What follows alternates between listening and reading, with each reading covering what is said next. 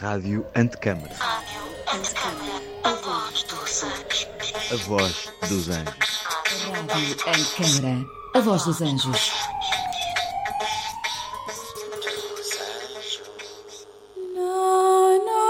Le città invisibili di Italo Calvino. As Cidades Invisíveis, de Italo Calvino. No Soundit da Rádio Antecâmara, na garagem sul do CCB. Vários atores, alguns arquitetos, leem e comentam extratos desta obra. Acompanhe todos os episódios deste podcast em www.radioantecâmara.pt ou no Spotify e Apple Podcast. Le città invisibili di Italo Calvino.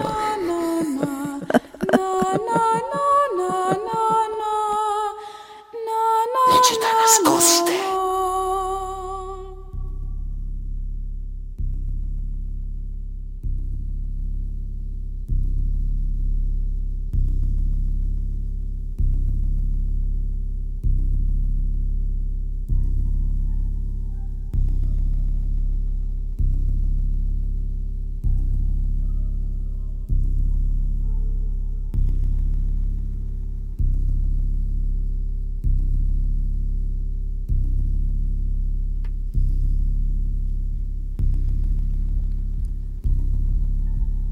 imaginação cria as cidades.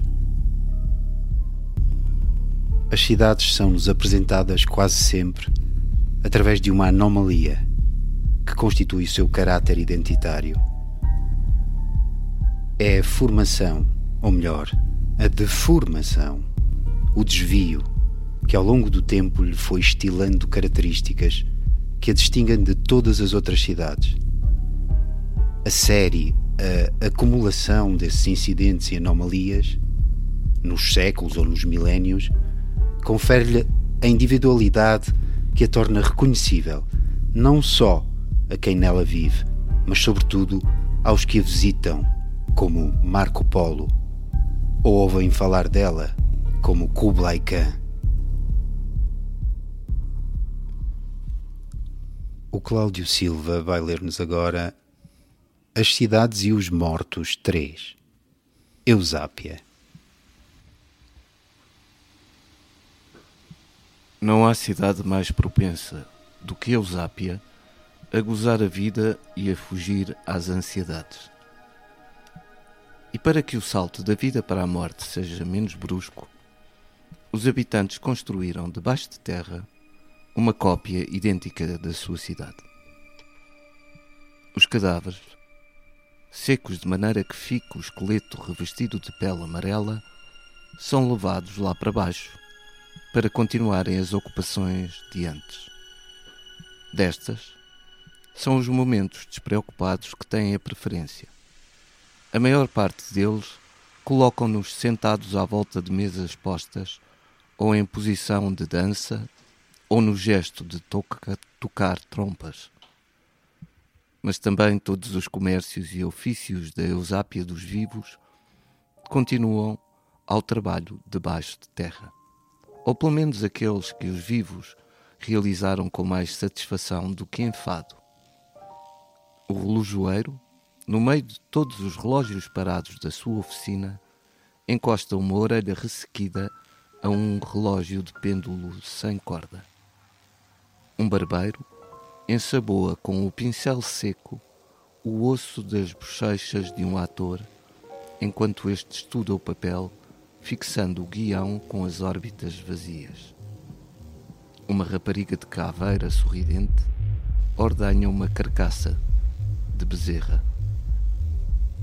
É claro que são muitos os vivos que pedem para depois de mortos um, um destino diferente do que lhes calhou. A necrópole está cheia de caçadores de leões, meios sopranos, banqueiros, violinistas, duquesas, cortesãos, generais, mais do que os que contou a cidade viva. A incumbência de levar para baixo os mortos e colocá-los no lugar desejado está outorgada a uma confraria de encapuçados. Mas mais ninguém tem acesso à Eusápia dos mortos, e tudo o que se sabe lá de baixo sabe-se por eles. Diz-se que a própria confraria existe entre os mortos e que não deixa de lhes dar uma ajuda. Os encapuçados, depois de mortos, prosseguirão também o mesmo ofício na outra Eusápia. Fazem crer que alguns deles já estão mortos e continuam a andar para cima e para baixo. É evidente que é muito ampla a autoridade desta congregação sobre a Eusápia dos vivos. Dizem que sempre que descem encontram qualquer coisa mudada na Eusápia de baixo. Os mortos trazem inovações à sua cidade. Não muitas, mas certamente fruto de reflexão ponderada e não de caprichos passageiros. De um ano para o outro, dizem, a Eusápia dos mortos não se reconhece. E os vivos, para não lhes ficarem atrás, querem fazer também tudo o que os encapuçados contam das novidades dos mortos. Assim, a Eusápia dos vivos pôs-se a copiar a sua cópia subterrânea. Dizem que isto não é só agora que acontece. Na realidade, teriam sido os mortos a construir a Eusápia de cima à semelhança da sua cidade. Dizem que nas duas cidades gêmeas já não há maneira de saber quais são os vivos e quais os mortos.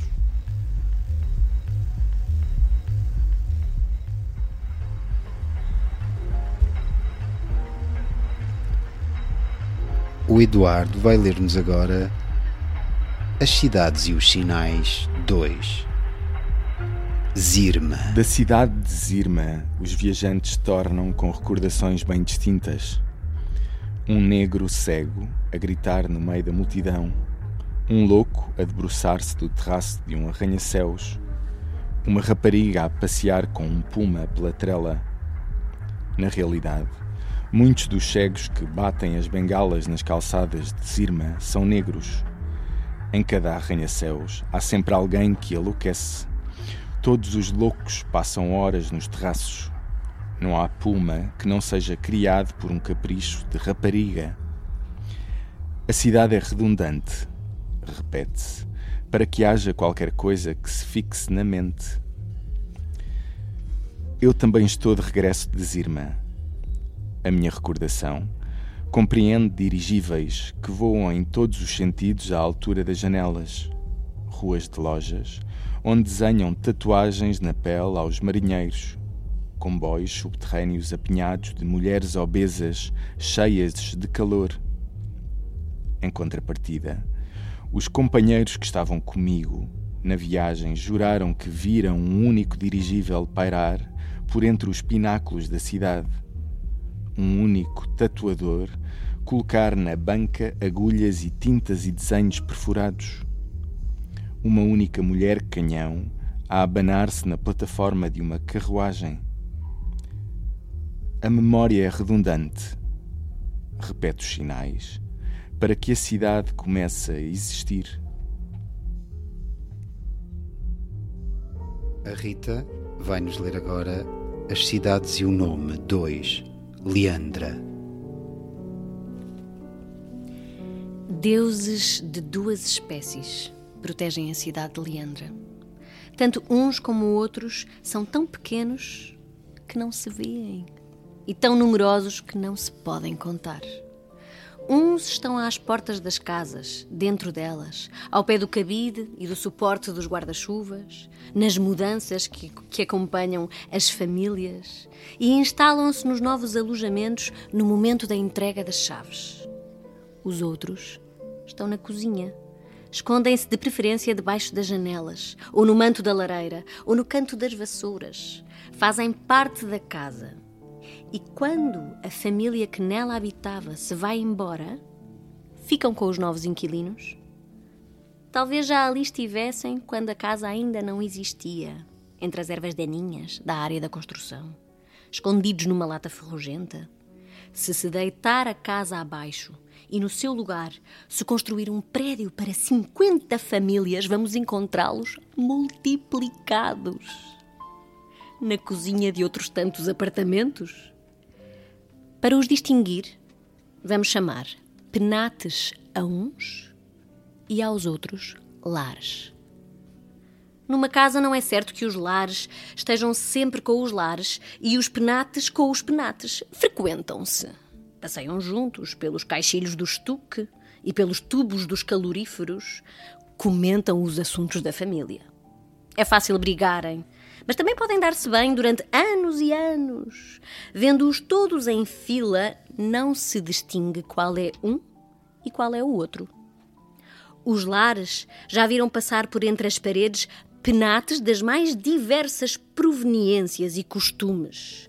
Os penates têm de arranjar lugar às cotoveladas com os lares de ilustres palácios em decadência, plenos de sossego, ou com os lares de barracas de bairros de lata, suscetíveis e desconfiados. A verdadeira essência de Leandra é assunto de discussões sem fim. Os penates julgam ser eles a alma da cidade, mesmo que só tenham chegado no ano passado. E que levam Leandra consigo quando imigram. Os lares consideram os penates visitantes provisórios, importunos e metediços. A verdadeira Leandra é sua, que dá forma a tudo que contém a Leandra, que já ali estava antes que chegassem todos esses intrusos. E ali ficará, quando todos se tiverem ido embora. Em comum têm isto: sobre tudo o que acontece em família e na cidade, acham sempre motivo para dizer mal. Os penates vão desencantar os velhos, os bisavós, as tias-avós, a família de outrora, os lares, o ambiente como era antes que dessem cabo dele. Mas não é certo que vivam só de recordações. Matutam projetos sobre a carreira que farão as crianças quando forem grandes, os penates sobre o que poderia vir a ser aquela casa ou aquela zona, os lares, se estivessem em boas mãos. Escutando bem, especialmente de noite, nas casas de Leandra, ouvem-se, num tagarelar cerradíssimo, gritarem uns com os outros, trocarem motejos, ventosidades e risadinhas irónicas.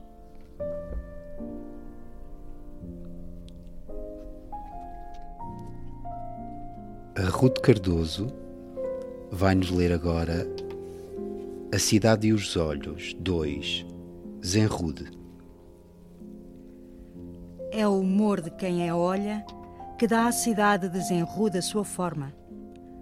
Se passarmos por ela a assobiar, de nariz no ar, atrás do assobio, conhecê-la-emos de baixo para cima, sacadas, tendas a ondular, repuxos.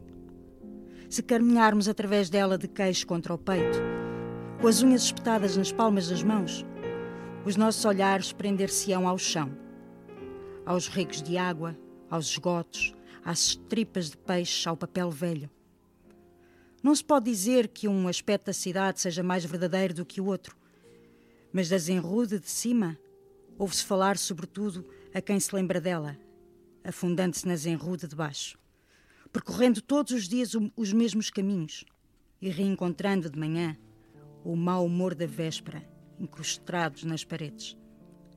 Para todos, mais tarde ou mais cedo, chega o dia em que baixaremos os olhos ao longo dos canos dos algerosos e já não conseguiremos afastá-los da calçada. Não está excluído o caso inverso, mas é mais raro.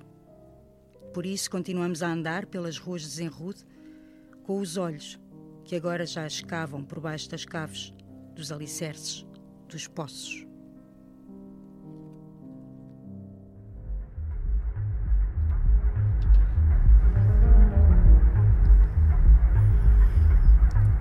Agora a Mónica Calha vai nos ler As Cidades e o Desejo 5 Zobaida Dali, ao cabo de seis dias e sete noites, o homem chega a Zubaida, cidade branca, bem exposta à lua, com ruas que se viram sobre si próprias como num cotovelo. Conta-se isto da sua fundação. Homens de nações diferentes tiveram um sonho igual. Viram uma mulher correr de noite por uma cidade desconhecida, por trás, de cabelos compridos, e estava nua. Sonharam que a seguiam. Ora um, ora outro, todos a perderam. Depois do sonho, andaram à procura dessa cidade. Não a descobriram, mas encontraram-se uns aos outros. Decidiram construir uma cidade como a do sonho. Na disposição das ruas, cada um refez o percurso da sua perseguição. No ponto em que tinha perdido o rastro da fugitiva, ordenou diferentemente do sonho os espaços e as paredes, de modo que ela já não lhe pudesse fugir. Esta passou a ser a cidade de Zubaida, em que se estabeleceram à espera de que uma noite se repetisse aquela cena. Nenhum deles, nem em sonhos, nem acordado, voltou a ver essa mulher. As ruas da cidade eram as mesmas em que eles iam para o trabalho todos os dias, já sem nenhuma recordação nem relação com a perseguição sonhada, que de resto já tinha sido esquecida há muito tempo. Chegaram mais homens de outros países que haviam tido um sonho como o deles e na cidade de Zubaida reconheciam algo das ruas do sonho e mudavam de lugar pórticos e escadas para que se parecessem mais com o caminho da mulher perseguida e para que no ponto em que desaparecera já não tivesse saída. Os primeiros chegados não compreendiam o que atraía esta gente azubaida a esta feia cidade, a esta ratoeira.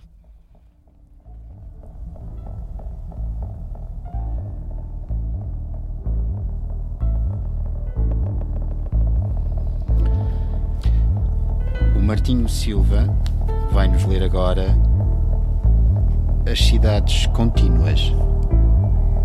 1. Um, Leónia.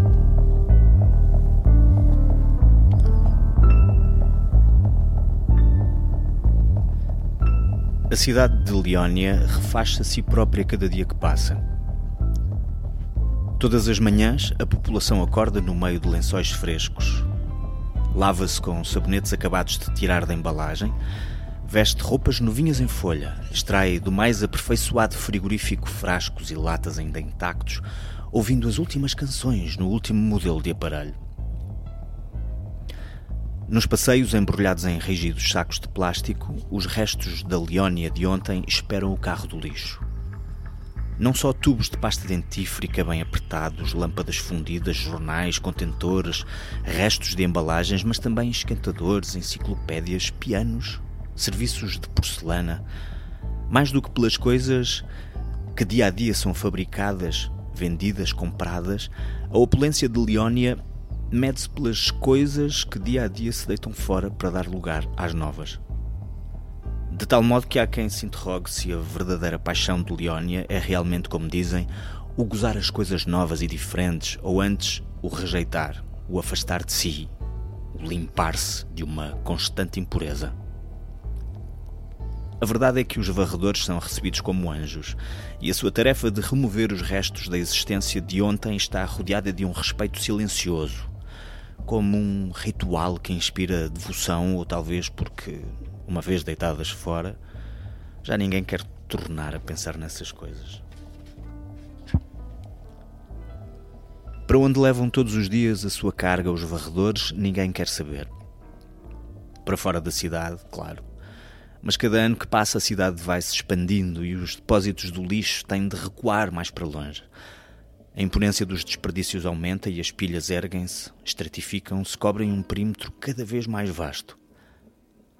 Acrescente-se que quanto mais se aperfeiçoa a arte de Leónia em fabricar novos materiais, mais o lixo melhora a sua substância, resiste ao tempo, às intempéries, a fermentações e combustões. É uma fortaleza de resíduos indestrutíveis que rodeia Leónia, que a domina de todos os lados como um maciço de montanhas. O resultado é este. Quanto mais Leónia deita fora, mais coisas acumula. As escamas do seu passado fundem-se numa couraça que não se pode tirar. Renovando-se dia a dia, a cidade conserva-se toda na única forma definitiva. A dos lixos de, de ontem, que se amontoam nas lixeiras de anteontem e de todos os seus dias e anos e lustros. O lixo de Leónia pouco a pouco invadiria o mundo se sobre a interminável lixeira não estivessem a fazer pressão para lá do seu extremo confim as lixeiras de outras cidades que também mandam para longe de si montanhas e montanhas de lixo. Talvez o mundo inteiro, para além dos limites de Leónia, esteja coberto de crateras de lixo, tendo cada uma ao centro uma metrópole em erupção ininterrupta. Os confins entre as cidades estranhas e inimigas são bastiões infectos em que os detritos de ambas se escoram uns aos outros, se sobrepõem e misturam. Quanto mais cresce a sua altura, mais paira o perigo das derrocadas. Basta que uma lata um velho pneu, um garrafão desempalhado rebolte para o lado de Leónia e uma avalanche de sapatos rotos, calendários de anos anteriores e flores secas sobremergirá a cidade no seu próprio passado que em vão tentava expulsar, misturando com o da cidade limítrofe. Finalmente, purificado, um cataclismo arrasará a sórdida cadeia montuosa, apagará todos os vestígios da metrópole sempre vestida de novo das cidades vizinhas já estão prontos, com os rolos compressores para alisarem o solo e alargar-se para o novo território, para aumentarem e afastarem de si as novas lixeiras. Ao longo desta semana, teremos aqui no Soundit da Rádio Antecâmara, na garagem sul do CCB, vários atores e alguns arquitetos que lerão extratos desta obra. Hoje comigo temos duas atrizes, Mónica Garnel e Ruth Pimenta. E o arquiteto Pedro Campos Costa, curador desta exposição e da Rádio Antecâmara. Olá, Ruth e Mónica, bem-vindas à Rádio Antecâmara. Olá. Ah, que cor maravilhoso. Foi mesmo. A Mónica vai ler-nos agora As Cidades e as Trocas 3, Eutrópia. Entrado no território que tem Eutrópia por capital, o viajante vê não uma cidade, mas muitas, de igual grandeza e não diferentes umas das outras, espalhadas por um vasto e ondulado planalto. Eutrópia é não uma, mas sim todas estas cidades juntas. Uma só é habitada, as outras estão vazias. E isto faz-se por rotação. Vou contar como. No dia em que os habitantes de Eutrópia se sentem atacados pelo cansaço e já ninguém suporta o seu ofício, os parentes, a casa e a rua, as dívidas, a gente que deve cumprimentar ou que o cumprimenta, então todos os cidadãos decidem transferir-se para outra cidade vizinha que está ali à espera, vazia e como nova, onde cada um tomará outro ofício, outra mulher, verá outra paisagem ao abrir a janela, passará as noites com outros passatempos, amizades, maldicências. Assim, a sua vida renova-se de mudança em mudança, entre cidades que, devido à exposição ou ao declive, ou aos cursos de água, ou aos ventos, se apresenta cada uma com qualquer diferença das outras. Sendo a sua sociedade ordenada sem grandes diferenças de riqueza ou autoridade, as passagens de uma função para outra dão-se quase sem abalos. A variedade é assegurada pelas múltiplas incumbências, de tal modo que no espaço de uma vida raramente se regressa a um ofício que já tenha sido seu.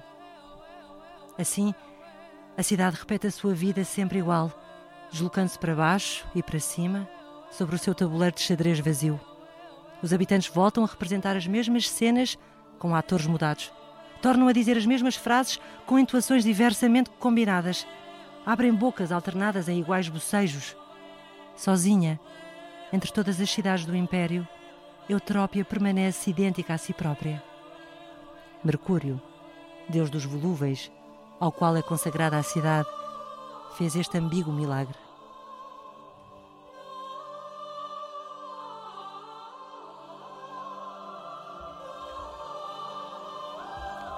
A Ruth Pimenta vai ler-nos agora As Cidades Subtis 5, Otávia.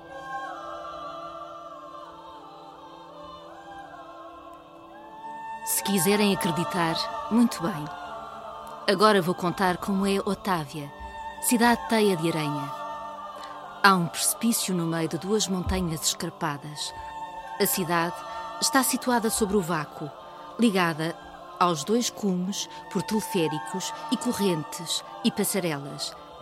Caminha-se sobre as travessas de madeira, com cuidado para não meter os pés nos intervalos ou agarrados às malhas de cânhamo. Por baixo não há nada por centenas e centenas de metros. Corre uma ou outra nuvem.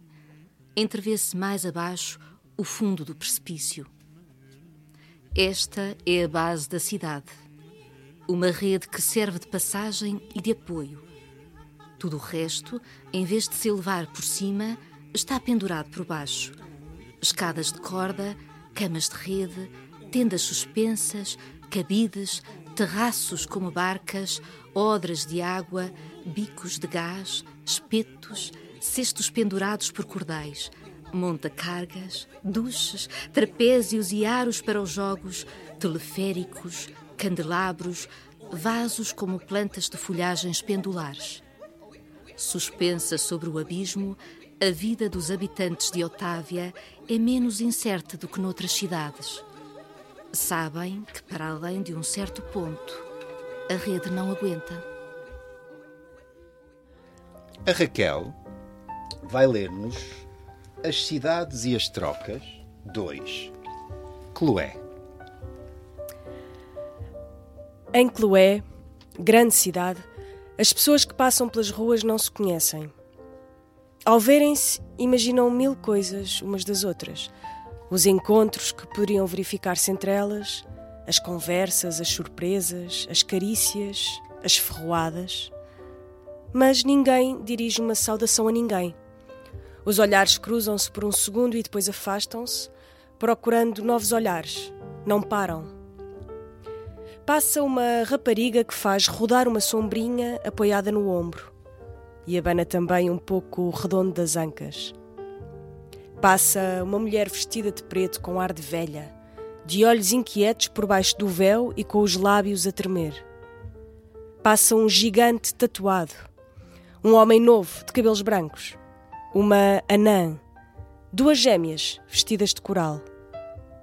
Algo corre entre eles uma troca de olhares como linhas a ligarem uma figura à outra e desenhando setas, estrelas, triângulos, até que todas as combinações se esgotam num instante. E entram em cena outras personagens. Um cego com um leopardo pela trela, uma cortesã com um leque de penas de avestruz, um efebo, uma mulher gordíssima.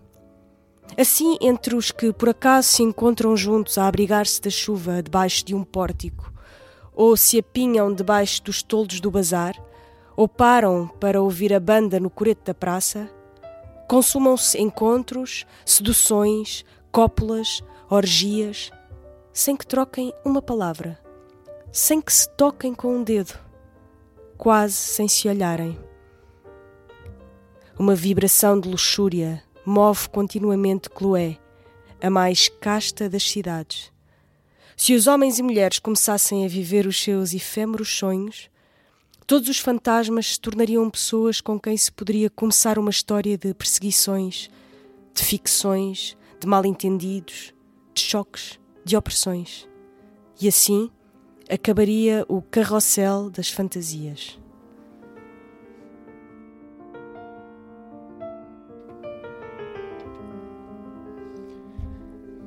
Agora o Pedro Gil vai ler-nos As Cidades e o Nome 4. Clarice.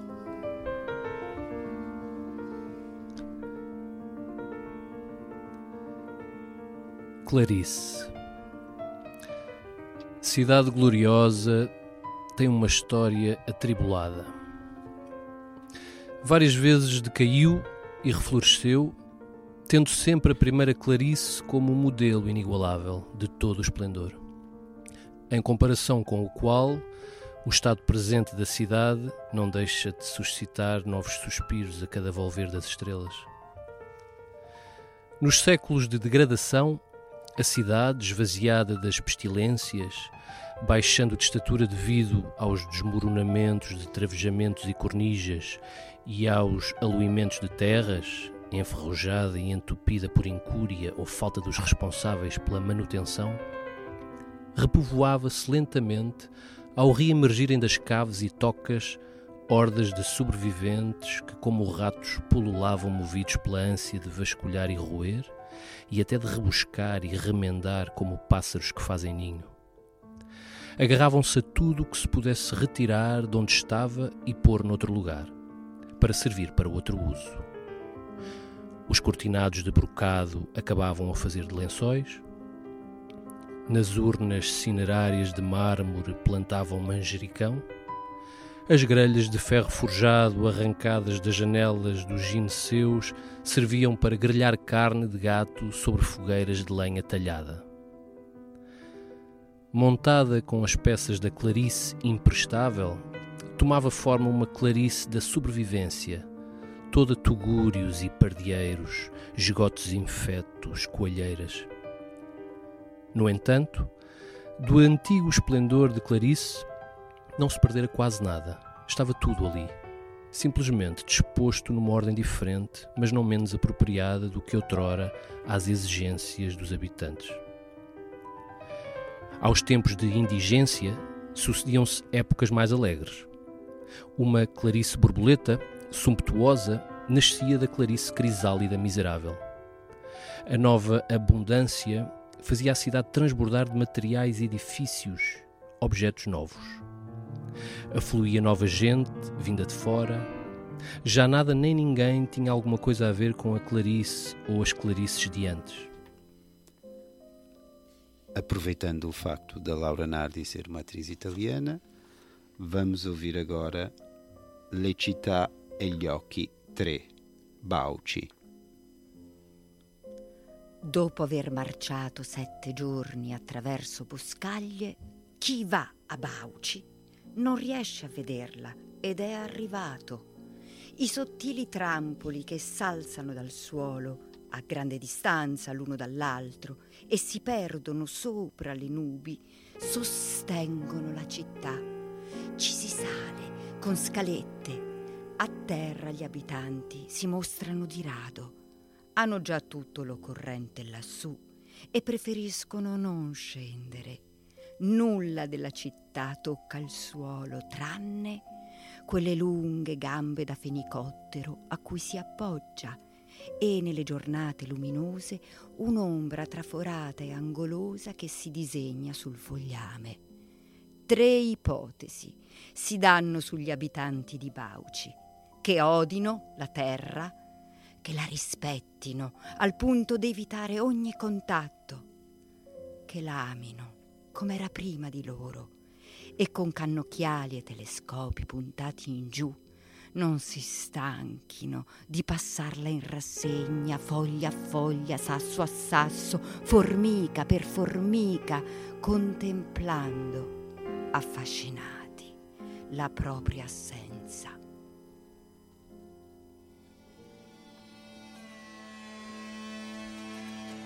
de lábios cerrados sobre a cana de âmbar do cachimbo, a barba esmagada contra o gorjal de ametista, os dedos dos pés arqueados nervosamente nas pantufas de seda, Kublai Khan escutava os relatos de Marco Polo, sem mexer as sobrancelhas. Era daquelas noites em que um vapor hipocondríaco pairava sobre o seu coração. As tuas cidades não existem talvez nunca tenham existido. Seguramente já não existirão. Por que te entretens com histórias consoladoras? Sei muito bem que o meu império apodrece como um cadáver no pântano, cujo contágio empesta tanto os corvos que o debicam como os bambus que crescem anubados pelos seus humores. Por que não falas disto? Por que mentes ao teu imperador dos tártaros estrangeiro? Paulo sabia secundar o humor negro do soberano. Sim, o império está doente e, pior ainda, tenta acomodar-se às suas chagas. O fim das minhas explorações é este. Examinando os vestígios de felicidade que ainda se entrevêm, meço a sua penúria. Se quiseres saber quanta escuridão há em teu redor, tens de aguçar o olhar sobre as tenues luzes longínquas. Às vezes o cã era, pelo contrário, assaltado por ataques de euforia. Levantava-se dos coxins, media com longos passos os tapetes estendidos sobre os seus pés ao longo das alamedas, assomava as balaustradas dos terraços para dominar com o olhar alucinado a extensão dos jardins do palácio, iluminados pelas lanternas penduradas nos cedros. Contudo, sei, dizia ele, que o meu império é feito de materiais de cristal e agrega as suas moléculas de acordo com um desígnio perfeito. No meio da efervescência dos elementos, toma forma de um diamante esplêndido e duríssimo, uma imensa montanha facetada e transparente. Porque se detém as tuas impressões de viagem nas decepcionantes aparências e não captam este processo imparável? Porque te detens com melancolias inessenciais? Porque ocultas ao imperador a grandeza do seu destino? E Marco, enquanto a um sinal teu, Cira, a cidade una e última ergue as suas muralhas sem mácula, eu recolho as cinzas das outras cidades possíveis que desapareceram para lhe dar lugar e nunca mais poderão ser reconstruídas nem recordadas. Só se conheceres o resíduo de infelicidade que nenhuma pedra preciosa poderá compensar, poderás computar o número exato de quilates que deves ter o diamante final. E não confundirás os cálculos do teu projeto logo desde o início. E uh, qual é o papel que este livro tem na tua vida? Bem, eh, o contato com esta obra veio exatamente a partir do, de um arquiteto. Os uh, arquitetos. Há 25 anos, quando nos conhecemos, uh, ele, ele apresentou-me, eu não conhecia, e, e li-o na, na altura e ficou Pronto, é uma coisa na qual eu não pegava há 25 anos. E foi muito. Brasília não tem rigor. Eu, estive em Brasília também. que eles chegaram lá é ali. Por acaso, agora estás-me a fazer lembrar algumas viagens que eu fiz. Uma, uma foi a Shenzhen, que tive uma experiência super desagradável em termos físicos, porque as cidades para mim são coisas físicas, né? e portanto andas quilómetros, andei, sei lá, 45 minutos de metro pensava que já tinha feito metade e não tinha feito nem um terço, porque aquilo é, são quilómetros. Permite-me reformular. Achas que, é nesse sentido da, da, imaginação que cria a cidade, achas que o fotógrafo, como tu és e que muitas vezes se dedica à própria cidade, em que a fotografia tem essa capacidade ou essa incumbência de, de criar uma cidade que não está lá, mas que depois o, o trabalho fotográfico o, o revela não sendo ele, se calhar, real, mas imaginado. É verdade isso, também é verdade o contrário. Ou seja, às vezes as fotografias nos mostram um, a imagem de alguma coisa que já foi e que muito provavelmente nunca irá acontecer, mas é possível que nos apareça um dia mais à frente. É um bocado o que se passa com eh, com a fotografia da arquitetura isso é muito é muito claro não é? Uh, fotografia da arquitetura representa o objeto como no dia do casamento quando a mulher uh, virgem supostamente virgem está no seu dia perfeito o dia em que se casa o dia em que sai da casa dos pais e é um dia que é, é, impossível que possa reaparecer mais mais à frente. É único. É, é um dia único e, e, nesse dia, obviamente, o papel do fotógrafo é super importante. E depois acontece que essas fotografias que ficam penduradas em casa, que ficam ah, nas molduras, que em casa dos pais, em casa dos Há uma imagem que é colocada num espaço e esse espaço pode ser de novo fotografado e, e se calhar invocado, de, invocando esse, esse, primeiro e único Sim, dia. Sim, porque vão, vão, qualquer outra imagem desse casal e dessa mulher Uh, tem sempre uma referência naquele dia uh, importante. É a mesma coisa é a fotografia da arquitetura, a fotografia da cidade. Elas também nascem e também morrem, e desaparecem. Uh, mas há um fenómeno que eu gosto muito sempre de falar, que é Shenzhen. Em 1998, se não me engano, ou 2000, era uma pequena aldeia chinesa no norte de Hong Kong, com cerca de mil habitantes, e neste momento tem 20 milhões.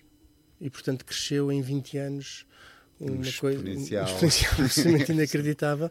Aliás, é engraçado quem quiser, quem nos estiver a ouvir e for ao Google, o Google marca aquelas, ao Google Earth, faz aquela marcação das, das décadas, das passagens do tempo, e em 2000 já, já havia, né? E eles, portanto, eles têm mesmo gravado ainda a aldeiazinha pequenininha.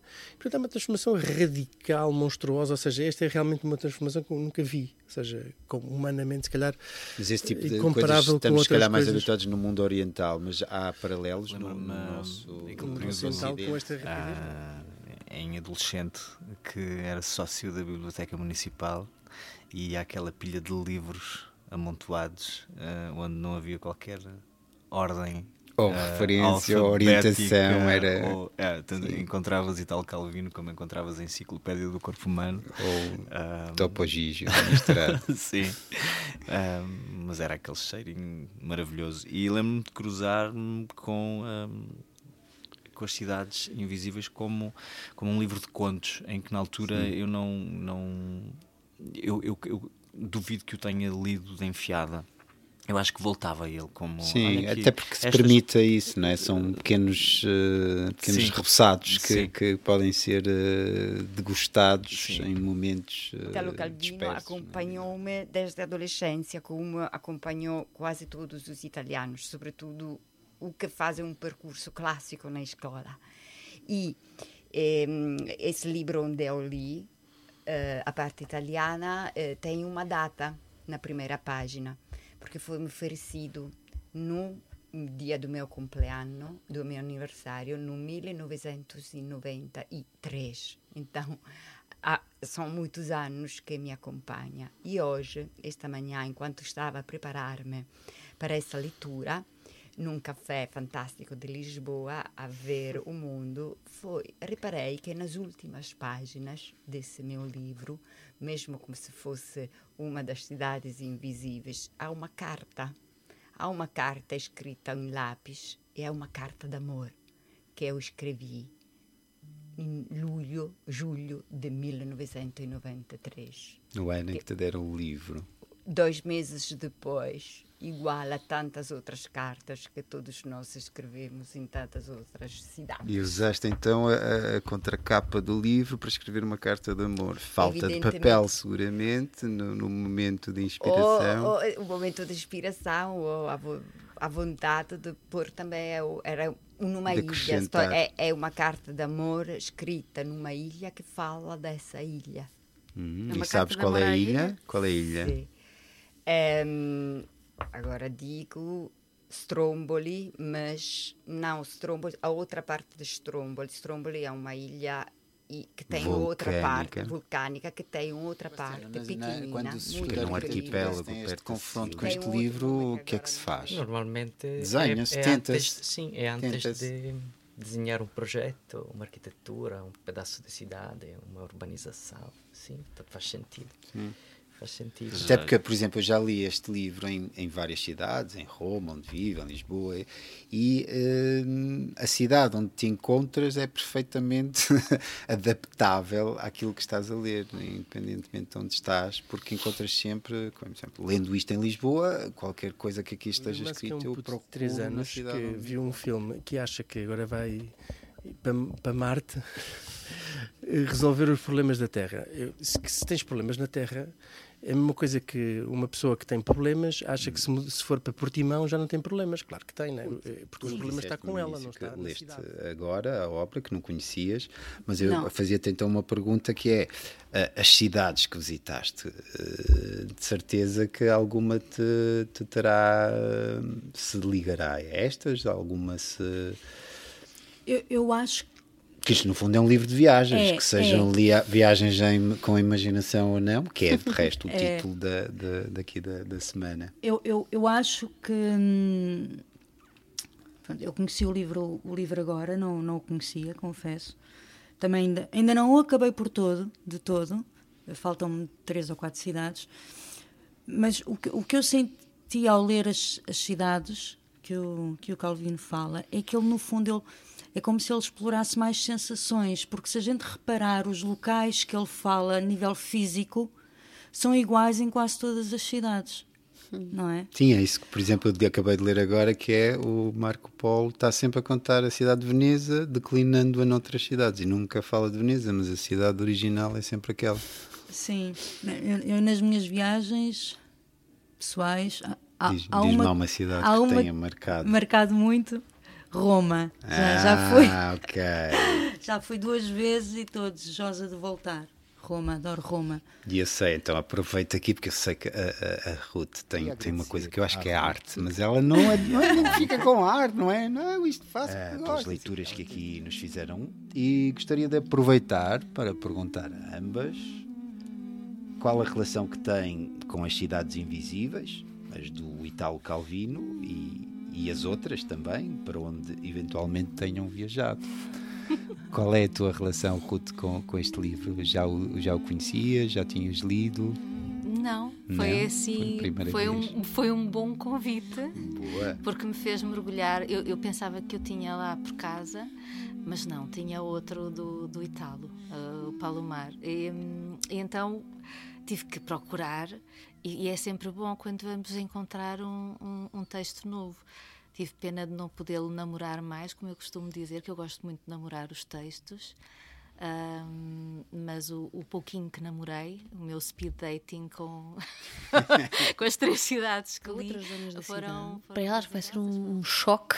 Sim. E também o facto das idades também muda, porque Claro. tu és mais baixa e portanto olhas uma série tipo de coisas, não é? A- Claro. A tua filha de certeza que está muito, o seu, o seu campo de visão está é? muito bloqueada pelos carros que passam e que tu consegues ver por cima dos carros, portanto tens um bocadinho mais. Portanto, à medida que ela for crescendo, vai tendo perspectivas diferentes. E também o meio de transporte, como dizias há bocado, é diferente, não é? Claro. Se fores de bicicleta, se fores a pé, as decisões que tens de tomar, os percursos que fazes são completamente diferentes. Isso é. altera-se imenso.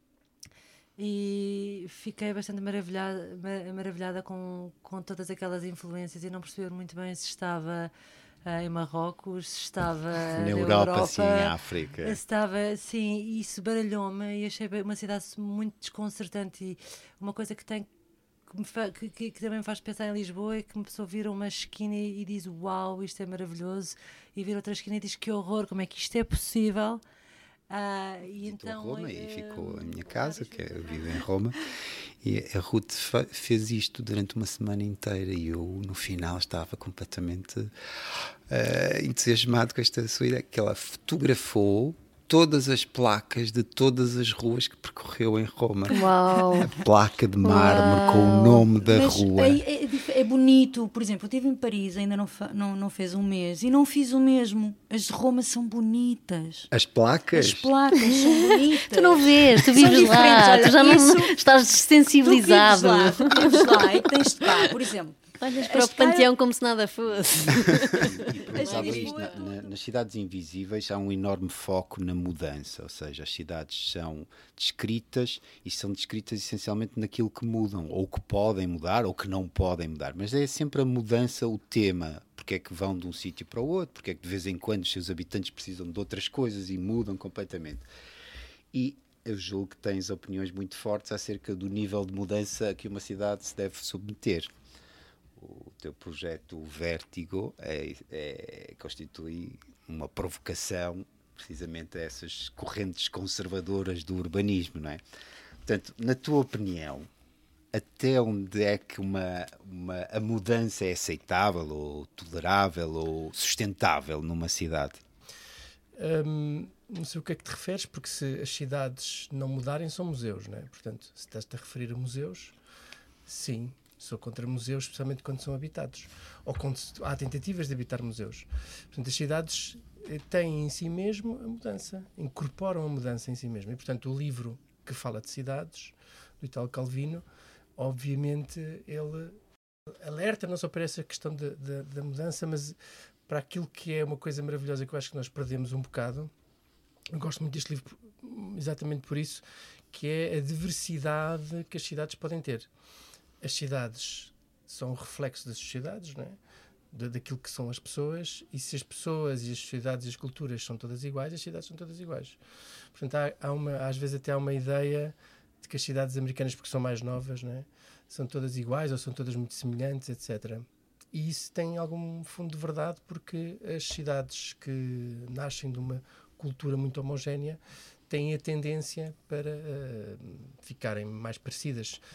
E não, e não estarão as cidades a exprimir essa diversidade de maneira igual em todo lado? Ou seja, não estamos todos a tentar uh, criar cidades que tenham o, Chinatown, que tenham todas essas culturas. Sei, contemporaneamente, estás a dizer agora, não é? Sim, hoje, sim, hoje sim. Dia, claro, estou obviamente dia, a falar de Lisboa, que é a cidade Lisboa, que, que nos diz respeito e que, não, e que se calhar está a ficar. E ainda bem, ou seja, como todas as pessoas. Eu, a última vez estive na rádio com o Alvin, uhum. ele perguntou-me também sobre as cidades e eu disse uma coisa que é politicamente incorreta, hoje vou dizer um bocadinho diferente.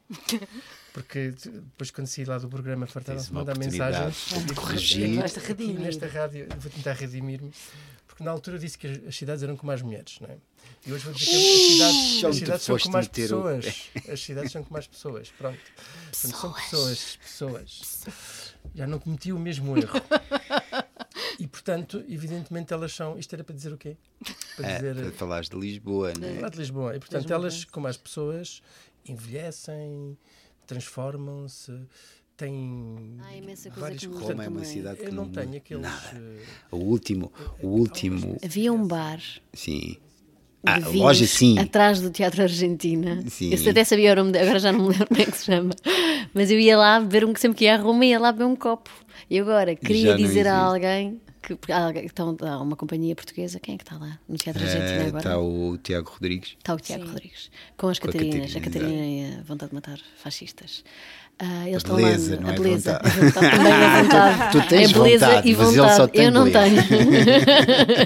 eu não tenho. Mas é um espetáculo maravilhoso e está lá no Teatro Argentina Há agora. E eu ia seja dizer, ah, um copo ali. Portanto, é muito típico em Lisboa, mas não é só em Lisboa.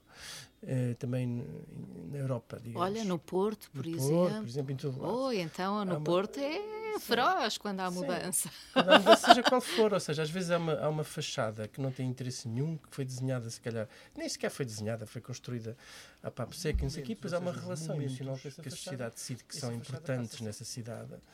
São, tem que existir, como é evidente, e são referências, etc. Mas nem tudo pode ser um, um momento, nem tudo pode ser um monumento. E, portanto, as cidades mudam, transformam-se como as sociedades, como as pessoas se transformam, envelhecem, morrem, etc, etc. E os Aqui- edifícios aqui- também morrem, e as cidades também. Há aqui uma cidade que é uma das minhas preferidas neste livro, que é, eh, não recordo bem o nome, mas é, é- a, a função é, é esta, o, o processo é este. Há metade da cidade que é provisória e metade da cidade que é construída em mármore, de forma definitiva. De vez em quando, metade da cidade muda-se para, para se juntar a outra metade.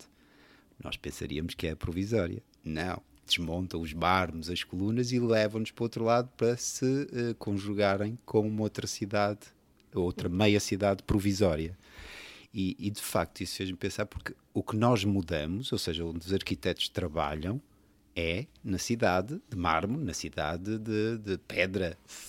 A cidade das barracas, a cidade provisória, não tem qualquer intervenção. Então é essa que é permanente. Quase todas as cidades Sim. têm de forma permanente Não é verdade uma coisa. agora, agora tenho que fazer dizer Ah, uma coisa. vai, vai. Não, não é verdade porque, como tu sabes, há uma tendência, ela, há muitos colegas meus, inclusive eu não tanto, já trabalhei, mas não tanto, nas cidades provisórias, nos bairros de lata, nos, Uhum. nos, em favelas, etc. E, portanto, há um conjunto de arquitetos, os arquitetos sem fronteiras, etc., que trabalham e até com muito, saindo daquilo que é, digamos, se calhar a tua imagem do arquiteto que desenha a pedra, né? aquilo que é sólido.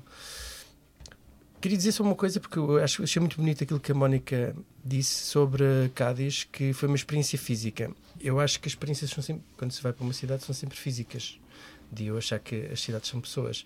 Porque há uma relação, há uma relação e uma reação física. Daí as pessoas, as pessoas associarem aos arquitetos, especialmente quando está associado às cidades, às vezes de forma bastante errada, que os arquitetos constroem, ou seja, desenham aquilo que é físico. Mas a maior parte das vezes os arquitetos, claro quando fazem um edifício é aquilo que é físico, mas podem e devem desenhar aquilo que é vazio.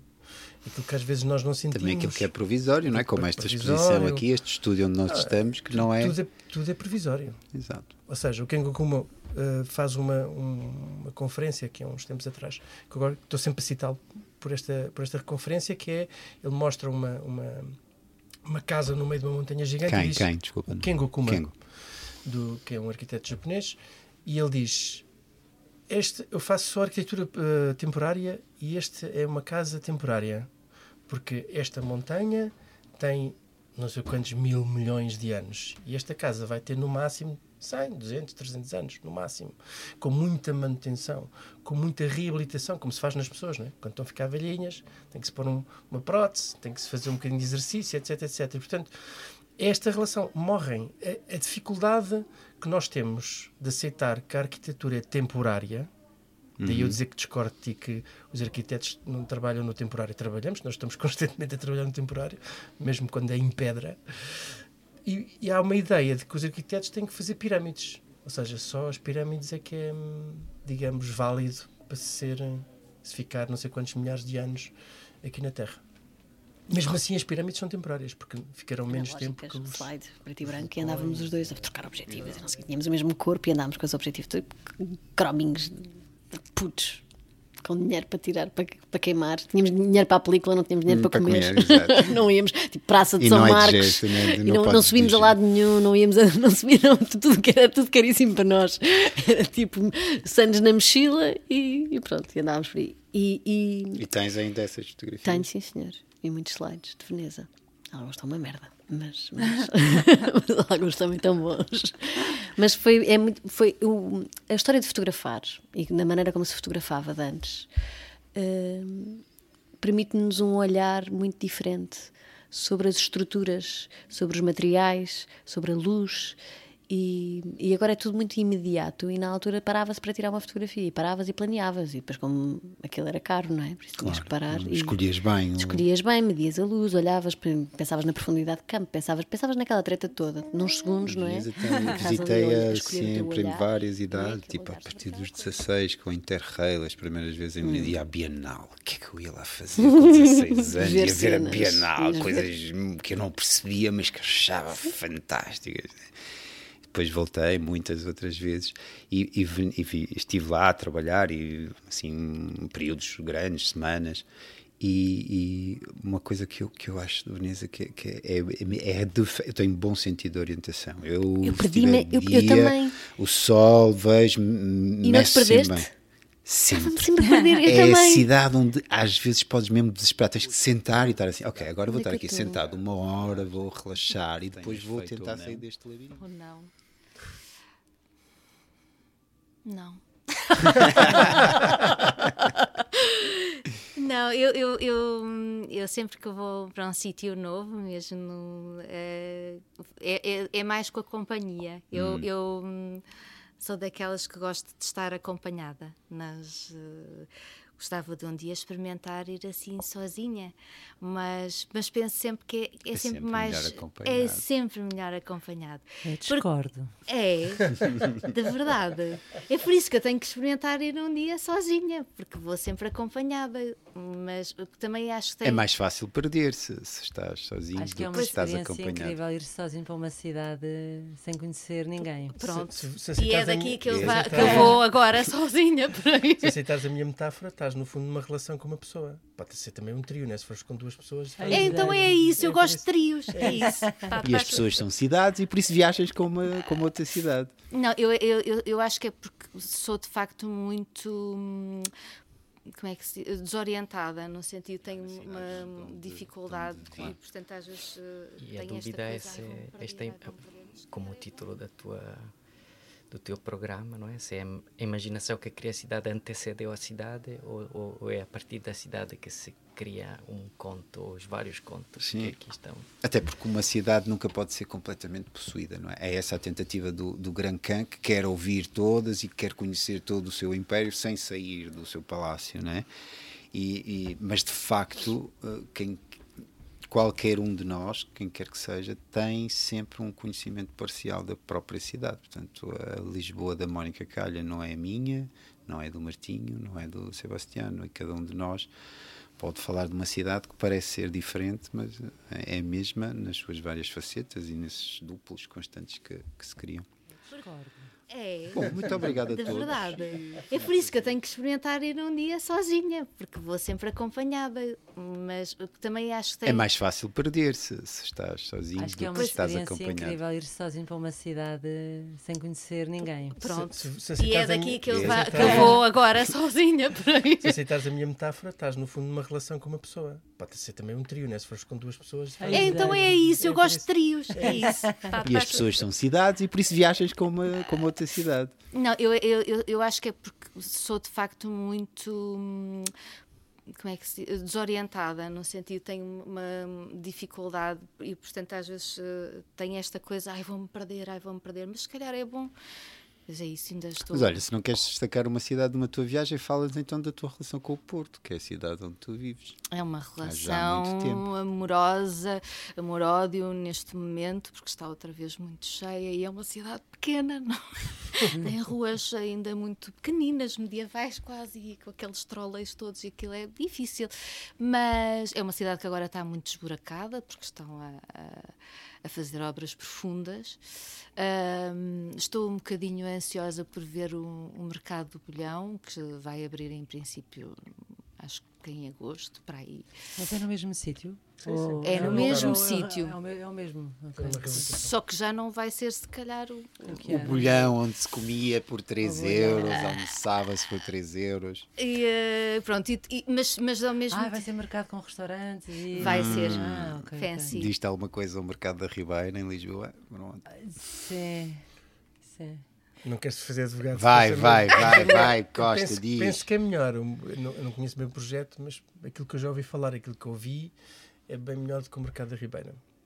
Ah, o do bolhão. O Sim. do bolhão. Porque eles tiveram várias políticas, não só ao nível da arquitetura, né, que, que me parece bastante melhor, mas também ao nível da- dos próprios vendedores que estão lá, que fica, portanto, eles fizeram ali uma.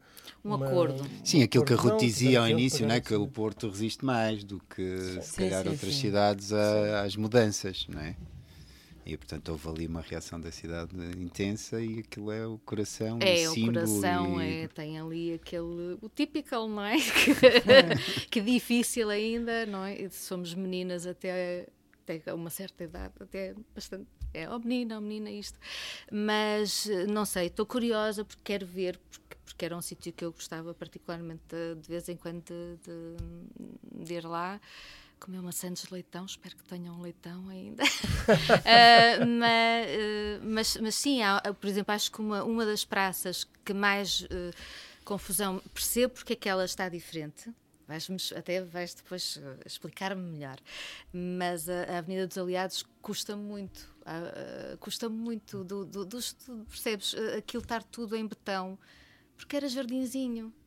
Era jardinzinho aquilo. Teve várias, Nunca foi várias bem formas. jardinzinho. Quer dizer, por aquilo que eu me lembro. Lembras-te mal, andavas um bocado Foi distraído naquela altura, não. Está um foi? bocado vazia, mas, Está mas vazia nunca foi um porque- jardim, foi jardim. Está jardim. bem, mas ela serve, ela serve agora, tem um propósito, não é? Serve para os concertos, não é? Para, para as pessoas sim. se juntarem, percebo, na praça, com a câmara. Com... É uma Mas eu ágora, menos mais- um jardim. Tu desejarias que fosse mais um bem, jardim. mas Eu olha, queria aí mais, eu queria mais Então és, jardins. és mais, estás mais sensível à mudança. Tu queres mesmo realmente uma mudança, porque uma praça, por definição, é um, um espaço totalmente vazio, sem árvores e sem jardins. Ok? Aliás, há uma, uma obra que eu gosto muito do Vai, Vai, Vai, Ai, Vai, Ai, Vai, Vai. O, Ah, o ah, chinês. sim, o chinês, o chinês. sim. Ah, vai, É. ai, ai. Que é Ai, contra ai. o poder, ou seja, quando se, quando se quer fazer qualquer coisa contra o poder, o que ele fez foi um, plantou várias árvores, obviamente numa fotomontagem, na praça Tiananmen. Tiananmen. E, e, de facto, quando tu crias, ou houve também aqui várias, quando houve aqui o Terreiro do Passo, né, houve várias, um debate, inclusive apareceram umas fotomontagens, etc. E quando tu fazes um jardim numa praça, especialmente simbólica de poder, como a Praça dos Aliados, não é? Eh, é uma coisa. seja, tu pá, a apresentar. já acontecia, por exemplo, eu apresentar lembro- como uma, digamos, não muito a favor de mudança, mas não. Eu, lembro, na- na- nos eu lembro quando, quando super- cheguei a Lisboa, a primeira chocou-me imenso, e isso já acontecia espontaneamente, que era a Praça de Comércio, era o parque de estacionamento. Era, era. Aí Exato, sim, estamos- Não foi há é tanto tempo atrás. Não é foi há tanto tempo Não atrás. foi há Mas tanto tempo. depois podia ser feito mais qualquer coisa, não é? Digo eu, porque... É a maior praça em frente à água da Europa. Ah, tem, tem a estátua no meio e os restaurantes à volta, nas arcadas, não é? Mas Que são muito longe. sim, mas aquilo é, é uma passagem, é para quê? Está um calor, nós temos muito Sim, sol. É simbólico. Mas repara, lá está, eu acho que aí houve muito debate na altura. Eu tinha um grupo em que falamos, discutimos muito esse tipo de coisa. e, e chegamos, inclusive, a, a- a propor e a tentar propor um jardim com praças e não sei o quê. Só que é muito complicado, porque aquilo realmente é um. É um é como, ali sim é um monumento, estás a, estás a intervir num momento e eu aceito que seja um momento ou um monumento, Ok. não é? Porque não, tens, não pode ser tudo um monumento, como eu disse há pouco, Sim, mas ali alguns também não é tudo que não seja, não é? Sim, sim. E portanto acho que aquele momento de respiração que é gigante, é, é tipo o cais, o império, né? o, o antigo império que chegava ali, etc. eh, Tem, é tem que ter, escala, tem né? que ter Tem aquele cenário, escala, aquele digamos, aqui cenário. montado, não é? Que é não para... é que eu me sinta muito, ainda hoje passei lá, dizer, não é que eu me sinta lá um muito skate bem. ou fosse mais seja, Sem skate não é frequentável Exato. contra monarquias. Mas o sistema de Veneza com o Doge, que é no fundo uma espécie de monarquia, é uma monarquia em que o, o, o governante é eleito. Não é? Hum, o rei ok. é eleito por um, por um enorme conselho. Ora, isso é único. Porquê? Porque quando é eleito, depois não pode fazer certo tipo de comércio com o Estado. Portanto, fica limitado. É para toda a vida, como um Sempre rei. que eu não, saía é do um país, sempre que eu saía do país e visitava uma cidade começada por B, Barcelona, Berlim, Bordeaux, a experiência era ótima.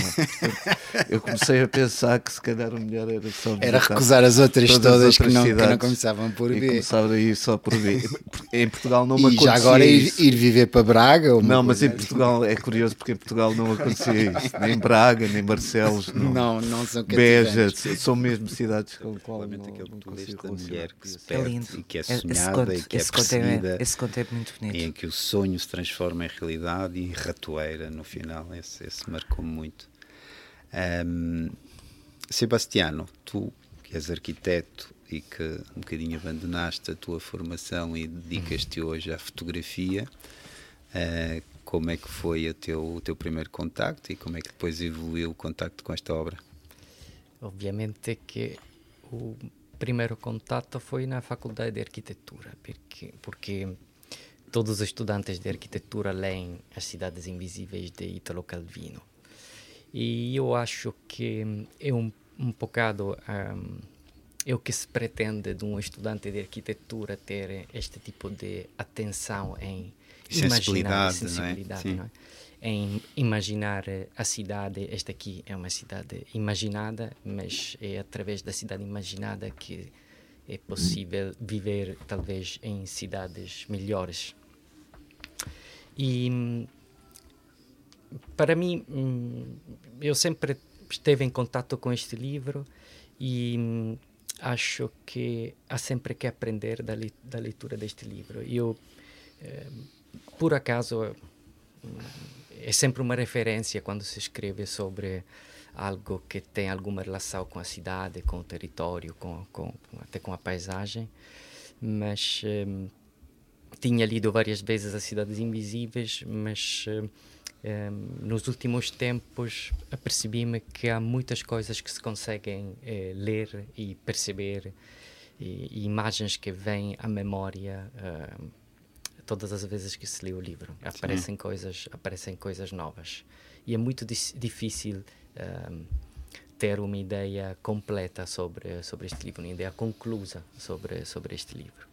O Sebastiano Raimondo, entre outras coisas, realizou uma série de fotografias que estão aqui expostas na Garagem Sul e que eh, se relacionam com o tema desta semana, que é a imaginação cria as cidades. E, eh, e, ehm, e- e falando de imaginação, como estavas a falar, o que, é que, o que é que tu nos podes dizer acerca das escolhas que fizeste para, as- para os trabalhos que aqui apresentas? Eh, eu fiz uma escolha hum, bastante simples e natural, eh, que também faz parte das minhas preocupações, que sempre teve desde quando me ocupo e desde quando me preocupo só, digamos, só com a fotografia. paisagista eh, que tem que ver com este limiar entre o real e o, E o ima- imaginado. imaginado, não é? Exato. E o que é que é uma coisa e o que é outra, e se de facto alguma destas cidades existe, existiu, eh, existirá por ser inspiração para a construção de futuras cidades e este constante jogo que nunca termina entre de que forma é que o, o imaginário uh, transforma real, o, o, real, digamos assim. Gostava de falar de e, três, e, e por sua vez o, o, real depois volta para nós uh, e nos transforma. Fazem relacionar com, com esses espaços, não é? Uh, a primeira que me veio à cabeça foi a primeira vez que cheguei a Londres.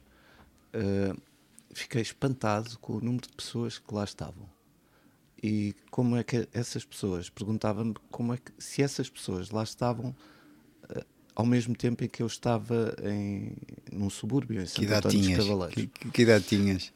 Não, eu fui eu fui assolado, não me lembro, uh, sei lá, teria 26, 27. Ah, ok. Fui assolado pelas foi uma, Por essa uma passagem coisa quase epidérmica. De repente fiquei quase chocado que, que aquelas pessoas pudessem estar a viver ao mesmo tempo que eu uh, estava a viver num, na altura, numa zona mais ou menos pacata, uh, que aquelas pessoas pudessem estar em grande azáfama todos os dias ao mesmo tempo que eu uh, estava no outro lado. Um, isto porque nós, nós imaginamos tudo, não é? Um, depois há, há, cidades que, que eu acho que conheço porque me descrevem, não é? porque ou, ou por eh, ou por eh, não as conhecendo conheço alguém que me é próximo que vive nelas. Uh, uh, outras outras vezes também houve uma altura que pensei que, que deveria conhecer nós vamos para, para Braga. E vocês vão para Braga ou para Barcelos. Ou Bangkok. Bangkok se calhar. E muito obrigado a todos que nos seguiram. Bruxelas. esta foi a Rádio Antecâmara, o Soundit, na garagem sul do CCB. A Rádio Antecâmara é um lugar de encontro heterogêneo, com uma programação diversa que junta várias áreas do conhecimento e membros da comunidade para expandir as noções sobre a complexidade urbana e questionar os paradigmas da arquitetura. Um projeto com curadoria de Pedro Campos Costa